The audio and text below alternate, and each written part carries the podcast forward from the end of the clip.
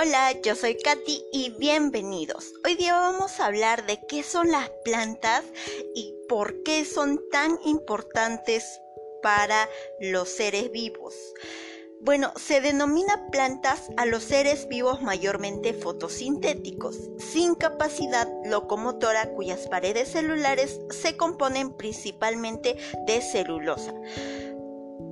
Están agrupadas en el reino Plantae y como tal constituyen un grupo monofilético eucariota, conformado por las plantas terrestres y las algas que se relacionan con ellas. Sin embargo, no hay acuerdo entre los autores en la delimitación exacta de los reinos.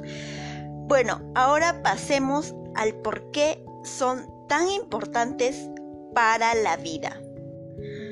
Las plantas nos proporcionan alimentos, medicinas, madera, combustible y fibras. Además, brindan cobijo a multitudes de otros seres vivos. Producen el oxígeno que es vital para nosotros para que podamos respirar. Mantienen el suelo firme, regulan la humedad del ambiente y contribuyen a la estabilidad del clima.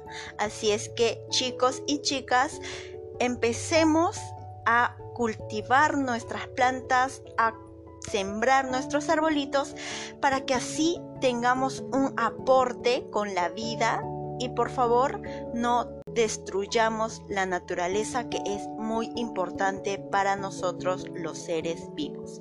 Que tengan un buen día, cuídense, conmigo será hasta otro próximo episodio.